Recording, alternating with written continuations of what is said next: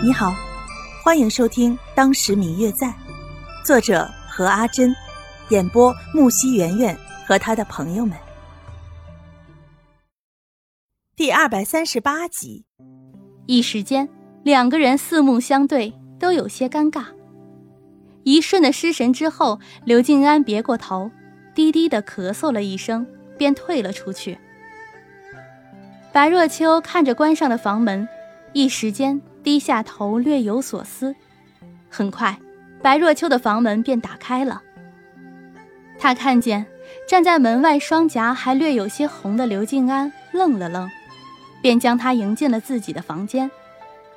这段时间的相处，让两个人之间都生出了一丝默契。刘静安刚刚坐下，白若秋便已经将纸笔拿了过来。你这么早来，一定是有什么重要的事要说吧？刘静安微微点了点头，便立马提起笔在纸上写了起来。白若秋却并没有看他写了什么，而是出去吩咐静香弄了一些早饭来。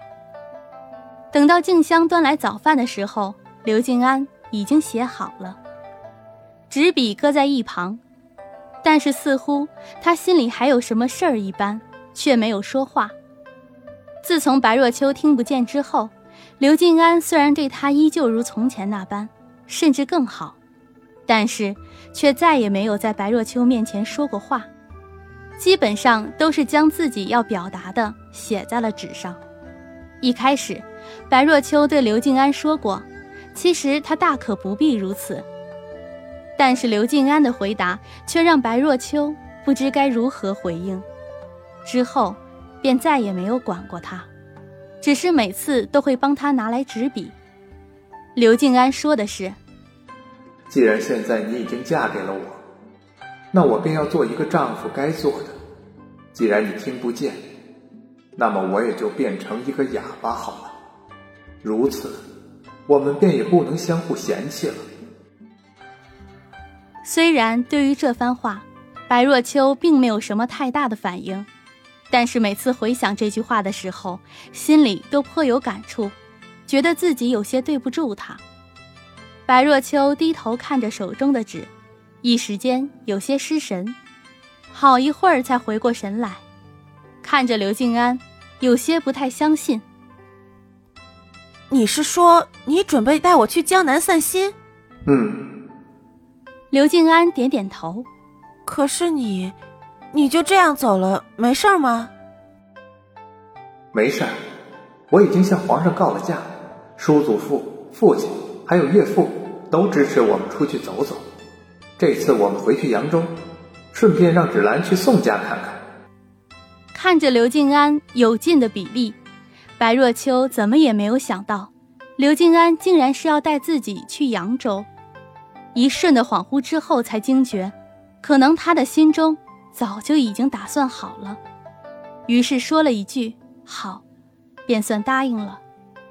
此番去扬州，有刘芷兰、方玉楠作伴。本来在大婚之前，白若秋与方玉楠大吵一架，两人之间一时拉不下脸面。就连婚礼，方玉楠也是躲着没有去。可是当他听说白若秋大病失了听力之后，却立马赶过来。之后更是前前后后尽心尽力的，为了白若秋的听力能够恢复，而利用自己的交际圈寻访名医，两人也算是和好了。这一次去扬州，与之前不同的是，多了朋友的陪伴与家人的相送。